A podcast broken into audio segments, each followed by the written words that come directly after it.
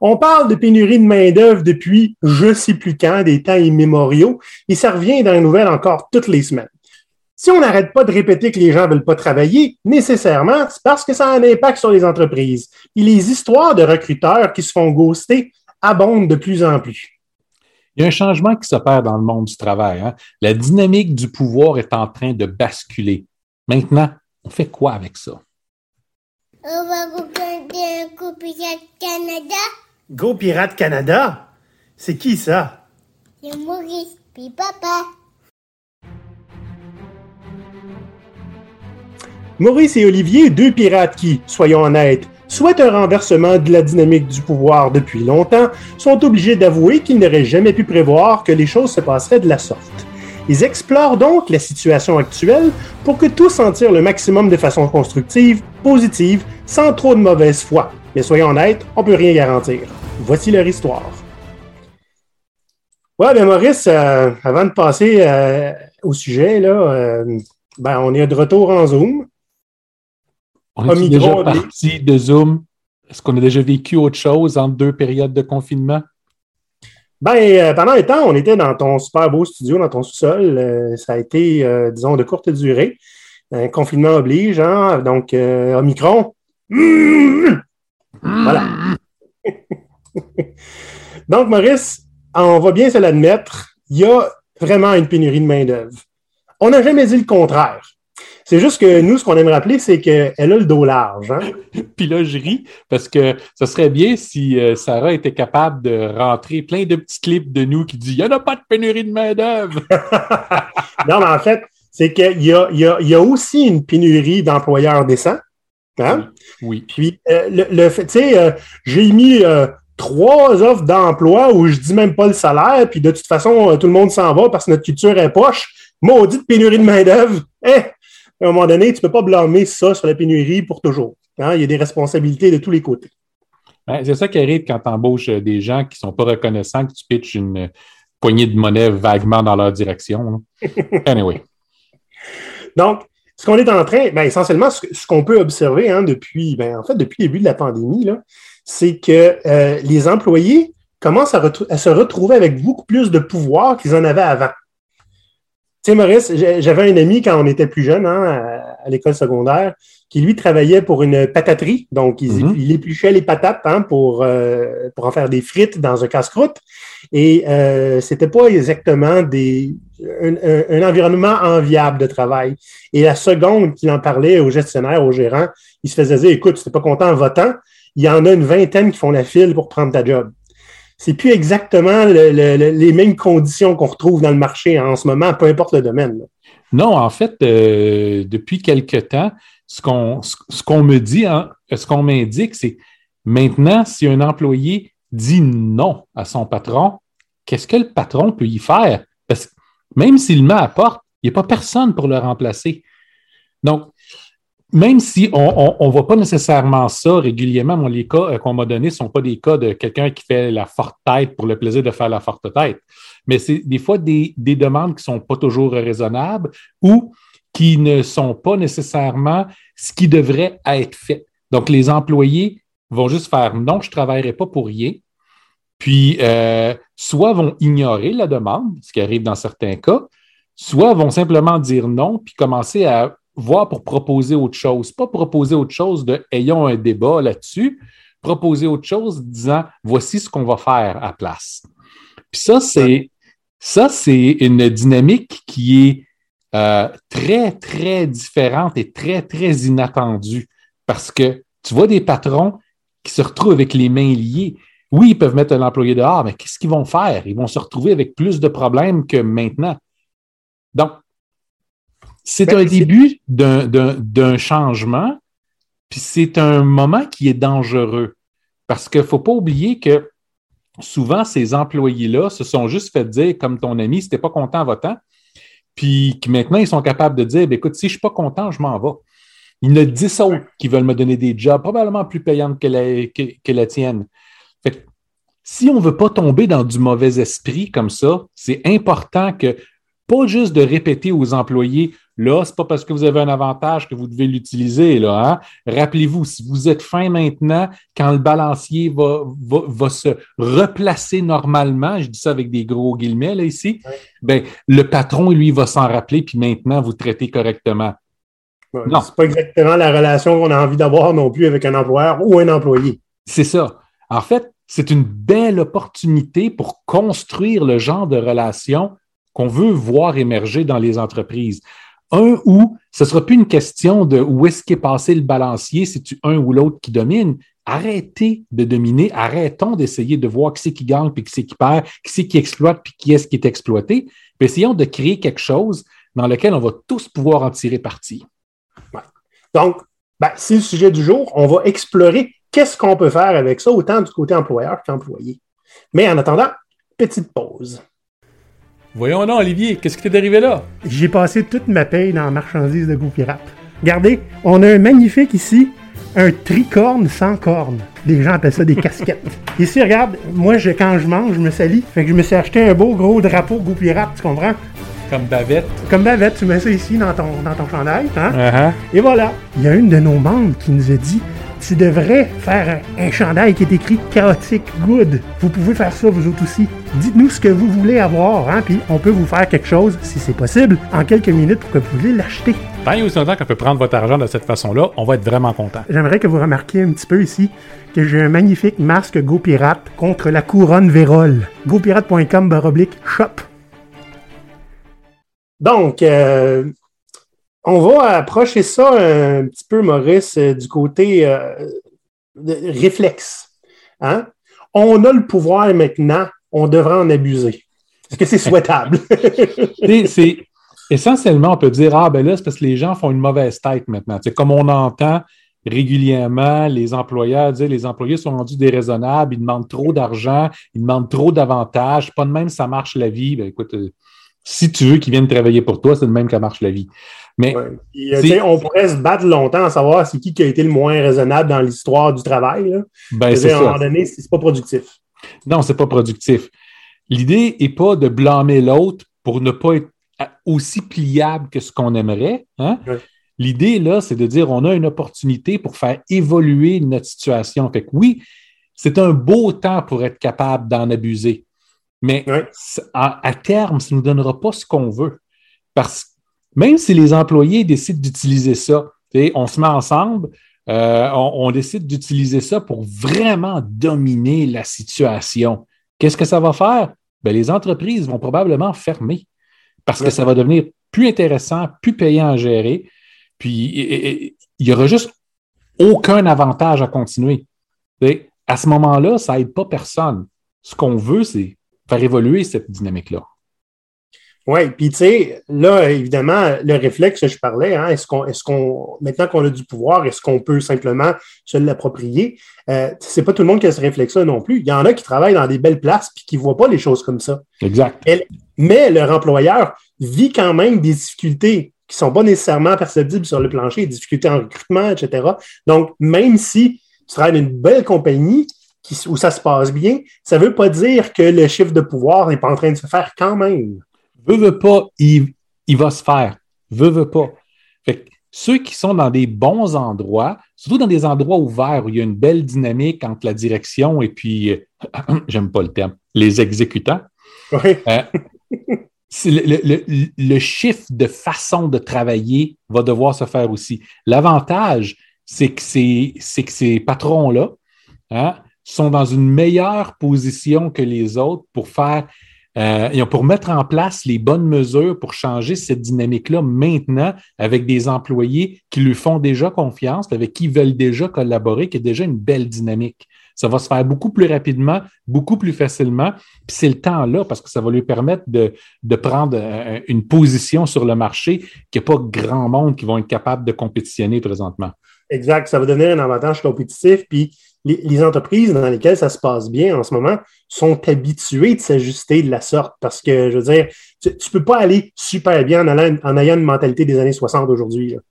C'est difficile. Ça arrive parce que tu es gros peut-être, mais autrement, euh, c'est rare. Olivier, quel genre de nouvelles dynamiques de travail on pourrait s'amuser à créer avec ça? Ben, tu sais, nécessairement, on se rend compte que, puis c'est quelque chose qu'on dit depuis longtemps, hein, quand euh, on, on- fait participer les gens, tout, tout ce qu'on essaie de faire colle mieux. Hein? Parce que c'est aussi leurs idées, pas juste celles de nous autres, les dirigeants.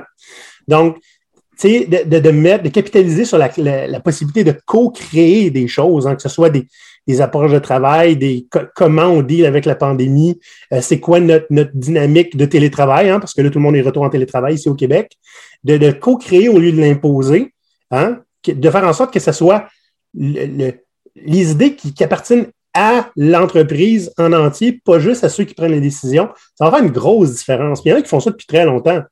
C'est juste que c'est pas, euh, pas ça qu'on nous a appris. Non, c'est pas ça euh, qu'on nous a appris, mais changer de paradigme pour aller dans un paradigme de co-création, Mm. ça demande beaucoup de changements pour la plupart des entreprises. Notamment, euh, habituellement, entre les, entre les gens qui décident puis les gens euh, qui exécutent, il y a toute une hiérarchie qui se place là, hein, Ouais. toute une grosse bureaucratie de gens qui vont juste euh, jouer, au, jouer au téléphone et puis répéter là, les choses d'un. Ah, je ne suis pas fin avec ces pauvres middle managers-là présentement. Ils sont très occupés, ils font beaucoup de travail. Je n'ai pas parlé de valeur, je parlais de travail. Anyway. Mais le, le fait est, si on veut co-créer, il faut que toute cette hiérarchie-là soit aplanie. C'est-à-dire Ouais. qu'il n'y a plus de place pour quelqu'un que son rôle, c'est de jouer au perroquet. C'est-à-dire que des gens talentueux qui ont été cantonnés à ce genre de rôle-là, ben, c'est une belle occasion aussi de se dire quel genre de place je veux avoir dans une nouvelle organisation où euh, euh, je, veux utiliser mon expertise qu'ils ont, hein, puis mon expérience, pour le mettre à contribution, puis moi aussi participer à la co-création plutôt que de gérer les idées des autres. Alors, pour rendre ça possible, tu n'as pas le choix, peu importe ta place dans la hiérarchie, de, de commencer à considérer les autres autour de toi comme plus égaux. Je veux Des dire, plus égaux. Oui, c'est ça. C'est des partenaires dans ton succès là, à partir de ce moment-là. C'est plus juste des exécutants parce que tu vas carrément leur demander de contribuer à la stratégie derrière tout ça. Puis euh, tu peux pas les, tu peux pas leur demander de contribuer et ne jamais les écouter. Ben, c'est ça. Ben, en fait, tu peux le faire, mais ça va en dire long sur toi. Ben, je il y a énormément présentement d'employeurs que c'est ça qu'ils font. L'opinion de leurs employés, c'est très important pour eux autres parce que ça permet aux employés de pouvoir ventiler euh, leur frustration puis avoir l'impression d'être écoutés. Quand, en fait, ben, ils sont juste ignorés de toute façon. et Ça, c'est ceux qui vont dire euh, J'entends ce que tu dis, Ah, je- j'entends ce que tu dis, mais je ne m'engage à absolument rien faire. Si on Donc- veut pouvoir co-créer, ça inclut un autre élément vraiment, vraiment important. Il faut avoir un niveau de transparence au sein de l'entreprise comme on n'en a jamais eu jusqu'à maintenant. Maurice, c'est un danger public. Un danger. C'est-à-dire, pour pouvoir contribuer à une co-création, il faut comprendre comment est-ce que les choses coûtent, comment est-ce que les choses rapportent. Il faut comprendre le pourquoi on veut faire les choses. Il faut comprendre comment les dynamiques du marché euh, elles se font. Tu sais, on ne peut pas, même en tant qu'employé, il y en a beaucoup qui ont été habitués au fil des années à, à se faire demander d'être juste des exécutants au point où ils ne sont pas intéressés à participer à aucune discussion. Ce qu'ils veulent, c'est juste se faire dire quoi faire puis le faire. Mais dans ce milieu-là, dans un milieu de co-création, c'est plus faisable, ça. C'est tout le monde doit participer, doit comprendre comment les choses se font, le pourquoi on fait les choses. Puis à ce moment-là, on peut euh, discuter. C'est sûr que si, que tes patrons décident de dire, bon, on se garde cette information-là, on va se garder une petite gêne pour pouvoir, après ça, pouvoir dire, ben, on va mettre un veto ou pas sur qu'est-ce que les gens vont proposer, dépendamment de cette information-là que nous, on possède et qu'eux ne possèdent pas, ben, tu ne co-crées pas. Ben non, c'est ça. Si, si tu veux avoir n'importe quel poids créateur, mais qui va être décisionnel et exécutoire quelque part là-dedans, tu te dois d'avoir l'information qui est nécessaire. Puis ça, c'est, c'est un peu délicat, Maurice, parce que il y a des informations que des directions d'entreprise ont euh, qui ne sont pas nécessairement euh, facilement compréhensibles pour les gens qui ne travaillent pas dans le monde de la direction ou de la gestion. Tu sais, par exemple, on parle des budgets. Hein, on en a parlé quelques fois, ça. Mm-hmm. Euh, euh, connaître ce que les choses coûtent, comme tu disais tantôt, connaître comment l'équipe rapporte. Euh, si tu sais combien tu rapportes et combien tu coûtes, tu prends généralement des maudites meilleures décisions. Combien d'équipes au Québec en ce moment connaissent ce qu'ils coûtent et ce qu'ils rapportent? C'est posséder cette, cette information-là, puis, euh, puis posséder, on ne parle pas juste la connaître, Mm. on parle l'avoir intégrée. C'est c'est non seulement rare, mais ça a un impact incroyable sur tout ce qu'on va faire. À partir du moment où chacun des employés dans une entreprise va regarder qu'est-ce qu'il y a en avant de lui, puis il va se demander est-ce que ça serait payant pour l'organisation que je le fasse ou ce serait plus payant que je le fasse pas ou que je fasse autre chose? Mais tu sais, quand tu es rendu à dire est-ce que ce serait plus payant que je le fasse juste pas, ça veut, ça veut en dire long. Puis on a régulièrement parlé du, du bullshit work, hein? Du travail qui ne génère aucune valeur. Ben, ce travail générant aucune valeur-là n'a pas tendance à survivre longtemps à partir du moment où tout le monde se demande Hey, c'est-tu juste une dépense faire ça ou si ça nous rapporte quelque chose? Mais imaginez l'augmentation de la santé financière puis des profits d'une organisation où tout le monde a cette mentalité-là. Ouais. Encore une fois, ce n'est pas une mentalité qu'on peut exiger aux gens. Ça prend un incitatif pour vouloir faire le travail d'apprentissage, faire le travail de réflexion euh, qui vient avec. Ouais. Ben, tu sais, Maurice, c'est essentiellement une grosse prise d'ownership de la part des employés. Ils doivent le faire. Ils doivent se porter volontaires pour le faire, essentiellement. Pas juste, hey, je suis volontaire, mais tu sais, faut, faut qu'ils comprennent l'importance que ça a, puis aussi l'incidence que ça a. Là, je, je sais qu'il y a beaucoup de propriétaires d'entreprises qui vont avoir, là, qui nous écoutent, puis qui vont avoir euh, le, le réflexe Ouais, ben c'est ça que je veux de mes employés, mais je comprends pas, ils le font pas. Ben, ils le font pas, puis toi, tu le fais, puis la différence est simple. Toi, tu en tires profit, pas eux autres. hum, Fait que là, on se retrouve avec une autre discussion maintenant.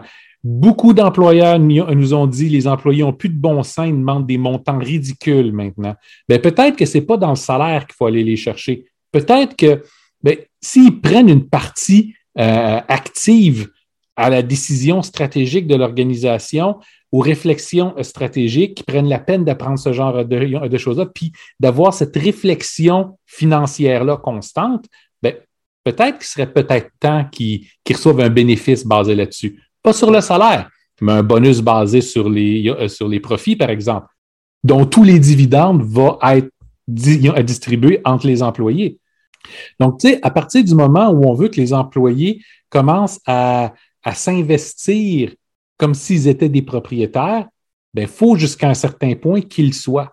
Mais à ce moment-là, là, tu as l'intérêt, tu as l'incitatif pour vraiment faire ce genre de travail-là. Puis, ça va aussi aider à créer, d'avoir une relation, comme on disait au départ, plus d'égal à égal, qui est important pour faire de la co-création. Tu sais, Maurice, on a déjà eu euh, plusieurs clients ou clients potentiels qui nous disaient euh, Moi, j'aimerais ça que mes employés se comportent comme s'ils étaient le propriétaire de l'entreprise, comme si c'était à eux. Mm. Mais, mais c'est ça, c'est une grosse différence. Faire comme si, mais avoir aucun des avantages qui vient avec. Ben, c'est ça. Un autre point, là, on parle beaucoup de budget, d'argent et tout ça, mais euh, on parlait aussi de la transparence sur le pourquoi on fait les choses, hein, quand on parlait de bullshit work tantôt. Euh, de- de- de- J'ai déjà vu ça émerger naturellement, c'est assez rare. Mais tu sais, un, un collègue qui a dit Hey, euh, le feature là, qu'on a pris trois mois à faire, là, euh, y a quelqu'un qui sait si on l'utilise? Puis on est allé voir, puis personne ne l'utilisait, c'était même pas live. Il n'y a personne qui avait mis ça live. Tu comprends-tu? Mais juste le fait qu'un- qu'un- que quelqu'un qui a travaillé là-dessus se demande est-ce que c'est utilisé? Parce que honnêtement, la prochaine fois, je pense que je, dirais non avant, puis j'irais demander davantage de ce qu'ils veulent faire, ce qu'ils veulent faire avec ça. Tu comprends-tu? Ça, ça a émergé naturellement, mais ça, ça peut se. euh, comment tu dis ça? Se cultiver, ce genre de réflexe-là. Oui. Ça se fait pas du jour au lendemain de faire que, tu sais, tout d'un coup, une équipe considère que son produit ou son service, c'est son bébé, puis qu'elle a un mot à dire sur son avenir. Hmm. Il y a beaucoup de gens, comme tu disais, qui vont simplement se contenter de, ben, dis-moi ce que je vais faire, puis je vais le faire, puis je ne serai pas responsable de rien. Exact. Exact. C'est- une transformation en profondeur, puis c'est là qu'on est rendu. Puis ça, ça Oui. part d'abord et avant tout par un dialogue. Puis pour ça, hein, parce que c'est là qu'on y arrive, trois trucs pour réussir à mettre ça en place. Yes. Donc, le premier truc, c'est si vous êtes un employé hein, ou, ou, ou, Maurice, un, gestionnaire hein, de, de, bon niveau, si vous n'êtes pas nécessairement la personne qui prend les décisions importantes, essayez de présenter ce genre d'évolution-là hein, dont on vous parle comme quelque chose qui pourrait aider l'organisation à mieux prospérer malgré le contexte qui est, disons-le, incertain et difficile en ce moment. Euh, L'idée derrière tout ça, c'est que c'est pas parce qu'on n'est pas en position de prendre des décisions qu'on doit accepter la situation telle qu'elle est en ce moment. Puis je pense que dans plusieurs environnements, c'est tout à fait sain et correct de questionner la manière dont on travaille. C'est pas tout le temps sécuritaire de le faire. On le sait. Hein? Mais euh, je veux dire, faites une petite expérience contrôlée à la limite. Essayez de faire quelque chose localement. C'est sûr qu'une transformation, ça ne se fait pas euh, juste dans, un, dans son cubicule à soi. mais, mais si vous avez un gestionnaire qui, est un petit peu plus allumé que les autres, peut-être qu'il y a quelque chose à essayer là, une preuve de concept quelconque à faire.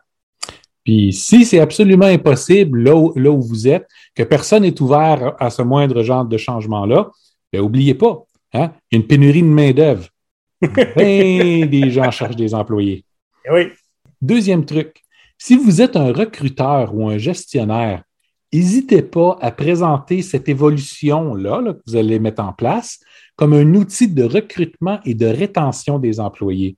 Et à partir du moment où on dit on n'a pas d'employés, hein, on a des partenaires, puis pas juste dans les mots, mais dans les, dans les faits. Ils participent à la stratégie, il participe à la réflexion euh, d'entreprise, à l'établissement des objectifs. Puis oui, dans toutes les entreprises, on participe à l'établissement des objectifs. Hein? Le minimum de participation qu'on va avoir, ce qu'on va appeler dans le bureau de son gestionnaire, qui va nous dire nos objectifs, on va participer à cette rencontre-là. Dans d'autres organisations, on va en parler un petit peu pour nos objectifs personnels, voir les objectifs du département. Mais là, on parle des objectifs de l'entreprise. Ça devient beaucoup plus grand. Ça veut dire donner une voix aux gens, une voix qui va être constante. Puis si vous avez la compensation qui vient avec, hein, euh, à ce moment-là, ça devient encore un outil plus fort pour recruter les bonnes personnes. Oui. Mais la, grosse difficulté, comme toujours, Maurice, euh, avec ou sans pénurie de main-d'œuvre, c'est de réduire le plus possible le fossé entre ce qu'on dit qui se passe et ce qui se passe. Oui. il faut, laisser ça, gestes des fois. Hein. Pour ça, il faut aussi être honnête envers soi-même. J'en ai rencontré beaucoup de dirigeants euh, d'entreprises qui disaient ben, Mes employés, ils, règnent chez nous. Ils ont leur mot à dire partout. Ils, font, ils, ont, ils ont le mot à dire dans tous les domaines. La plupart des décisions sont prises par eux autres. Mais quand tu regardes Ouais, ben écoute, décider entre le bleu et le rouge sur lequel crayon tu vas, tu vas utiliser, c'est pas une grosse décision. Hein? De dire, organisez-vous comme vous voulez, mais il faut que ce soit fait avec tel budget, tel temps, dans tel temps, puis je sais que vos estimés sont de X, mais divisez ça par trois, puis arrangez-vous. Je vous laisse l'entier loisir de découvrir quelle stratégie vous voulez prendre pour me livrer mon caprice. Donc, c'est pas des vraies euh, décisions, puis c'est pas de la vraie liberté, ça. C'est juste domper le problème sur les employés, puis dire débrouillez-vous avec. c'est pas ça qu'on essaie de faire, là. Non, non, clairement. C'est quelque chose qu'on on a besoin que ce soit beaucoup plus large, beaucoup plus sérieux aussi, puis que ça soit de bonne volonté, bonne foi. Hmm. pas juste y aller à reculons parce que sinon je perds tous mes employés. Mais il faut que tu y crois aussi un peu. Là. Absolument. Pas facile. Le troisième truc, profitez-en pour essayer de réduire l'enflure bureaucratique de votre organisation. Yes! Oui. Ce genre de solution-là mène, qu'on le veuille ou non, vers un allègement de la bureaucratie parce que, ben, euh, au lieu de, faire passer les prises de décision par des systèmes procéduraux, hein, on le fait, on, le délègue aux gens, là. OK? Donc, nécessairement, ça réduit la bureaucratie. Il y a moins de gens qui sont juste là pour contrôler et répéter les choses, comme on disait il y a beaucoup plus de relations directes entre les gens qui sont beaucoup plus dynamiques aussi. Oui, ce qui veut dire que quand on parle des. Il y a des organisations qui sont plus distribuées. Avec des mm. équipes de travail qui vont pouvoir réfléchir puis apporter des choses qui ont une, qui ont, une relation directe avec ceux qui vendent, ceux qui décident, ceux qui regardent le reste du marché, euh, ceux qui prennent les décisions financières. Ben, c'est ça. c'est une opportunité pour commencer à distribuer votre organisation, distribuer la prise de décision, distribuer l'émergence d'idées. Hum. Décentraliser toute la patente. Exact. Puis ça, ça réduit de beaucoup l'enfleur bureaucratique parce qu'on a besoin de beaucoup moins de tous les processus pour s'assurer que les gens font la job telle qu'elle a été demandée. Ici, il faut le rappeler, hein, on a fait un épisode entier là-dessus, hein, Maurice contre le monstre bureaucratique. Ah! la bureaucratie, c'est complètement et entièrement une dépense. Il n'y a rien là-dedans qui va jamais aller dans la part de valeur. Tout le temps, tout le temps, un investissement. Donc, Maurice, on a fait pas mal le tour. là. C'est sûr qu'il y a beaucoup d'autres choses qu'on pourrait voir, mais je veux dire, euh, tout avance vite. Euh, tout change constamment. Puis probablement que cet épisode-là sera plus bon dans trois mois. Hey, hey! Mais écoutez, c'est pas très grave. L'important en ce moment, c'est de comment est-ce qu'on peut faire pour améliorer la situation de tout le monde, pas juste à vous, mais aussi de vos collègues, des employeurs du Québec, hein, que- que- qu'on essaie d'encourager le plus possible dans ce moment difficile, et euh, de s'assurer que, tu sais, euh, que- tu sais, donc, le travail, c'est pas un zero-sum game, c'est-à-dire que c'est pas parce que euh, les employés gagnent quelque chose que l'entreprise perd nécessairement. C'est pas une pizza, là. Hein? pas parce qu'ils en ont plus que les autres en ont moins. C'est pas tout le temps, c'est pas nécessairement obligé d'être comme ça. Il y en a qui s'arrangent que ce soit de même. hein? Donc, euh, ben, écoutez, on va vous souhaiter bonne chance avec la suite, la pandémie puis la pénurie de main-d'œuvre. Parce que nous autres, ben, there's so much we can do. Hein? à part vous pointer dans la bonne direction. Euh, petit rappel qu'on n'a toujours pas atteint les 2000 abonnés sur YouTube. hein? On a atteint le 1000, mais là, pas le 2000. Fait que, euh, il est on encore est temps. déjà rendu le 7 de janvier, là, au moment où on enregistre ça. Ouais. Euh, vous avez eu 7 jours. Là. Ah, il reste juste 900 clics, là, 900 followers à aller chercher là, pour le 2000. là. Vous êtes capable de faire ça. là. Vous avez tous 900 amis, là, voyons. D'ici euh, à la semaine prochaine. Ouais, c'est ça, on vous donne la semaine. Donc, euh, si vous aimez bien euh, le poster derrière moi, disponible sur notre boutique, hein, gopirate.com, shop. Donc, on va vous souhaiter une bonne semaine. Puis, ma- foi, partez, partez l'année en grand dans le travail, je vous le souhaite. Pas tout le temps facile, en pleine pandémie, chez nous, dans notre sous-sol. Fait que, Bonne chance les pirates à la semaine prochaine. À la bordade! À la bordade! Ah! ah non! Ah!